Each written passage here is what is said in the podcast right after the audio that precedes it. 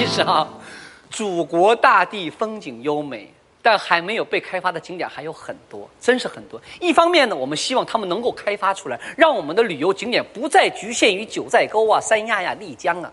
但另一方面呢，我们又却希望他们在开发的时候能够考虑的周全一点、长远一点点，不要过度泛滥。比如说，我前一段时间去过一个地方，叫做甘肃的张掖。那个地方叫做平山湖大峡谷。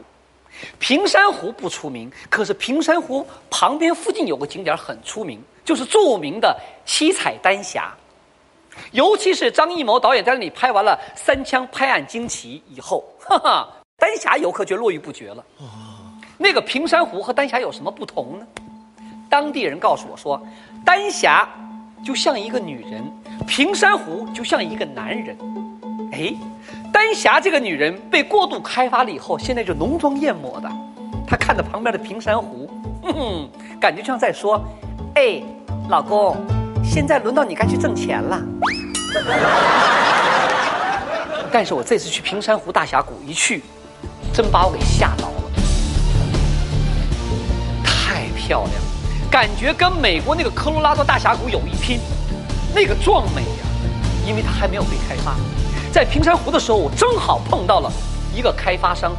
那天吃饭的时候呢，这位年轻的企业家就雄心勃勃地跟我说：“金老师，我对于平山湖开发有个宏伟的计划。”我说：“哦，什么计划？听听。”他说：“我打算请专业的人士给我设计灯光，到了晚上，我要把大峡谷全打亮，必须是装那种五彩灯，一会儿绿，一会儿红。”当时我一听，我头皮都麻了。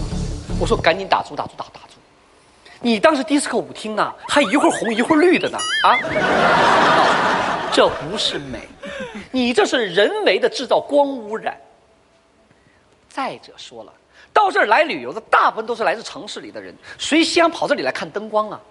我们要看的、要感受的就是宁静的大峡谷的夜晚。您千万别花这个冤枉钱了，千万别过度开发了，一过度开发就不值钱了。你旁边那个七彩丹霞开发的已经过度了，你们平山湖大峡谷就要强调你们没有被过度开发的优势。这哥们儿呢点了点头，诚恳地握了我的手，说的：“谢谢金姐啊，谢谢金老师。灯我不装了，那你看我在峡谷装个电梯怎么样？”